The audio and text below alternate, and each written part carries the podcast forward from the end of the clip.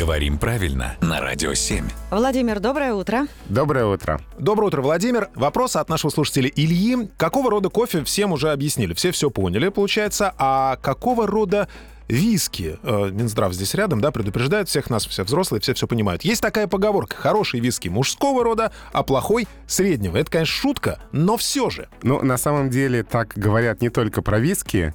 А, точно такая же шутка есть и про слово кофе, что хороший кофе мужского рода, а плохой кофе среднего рода.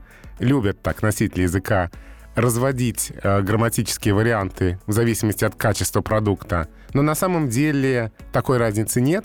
И слово «виски» зафиксировано в словарях как существительное и мужского, и среднего рода. Ну вот опять никакой определенности. Что ж такое? То есть, да, получается, что можно говорить шотландское виски, можно говорить шотландский виски, как мы выбираем виски на свой вкус, также можно выбрать и вариант на свой вкус. Юр, вот у тебя какой вкус?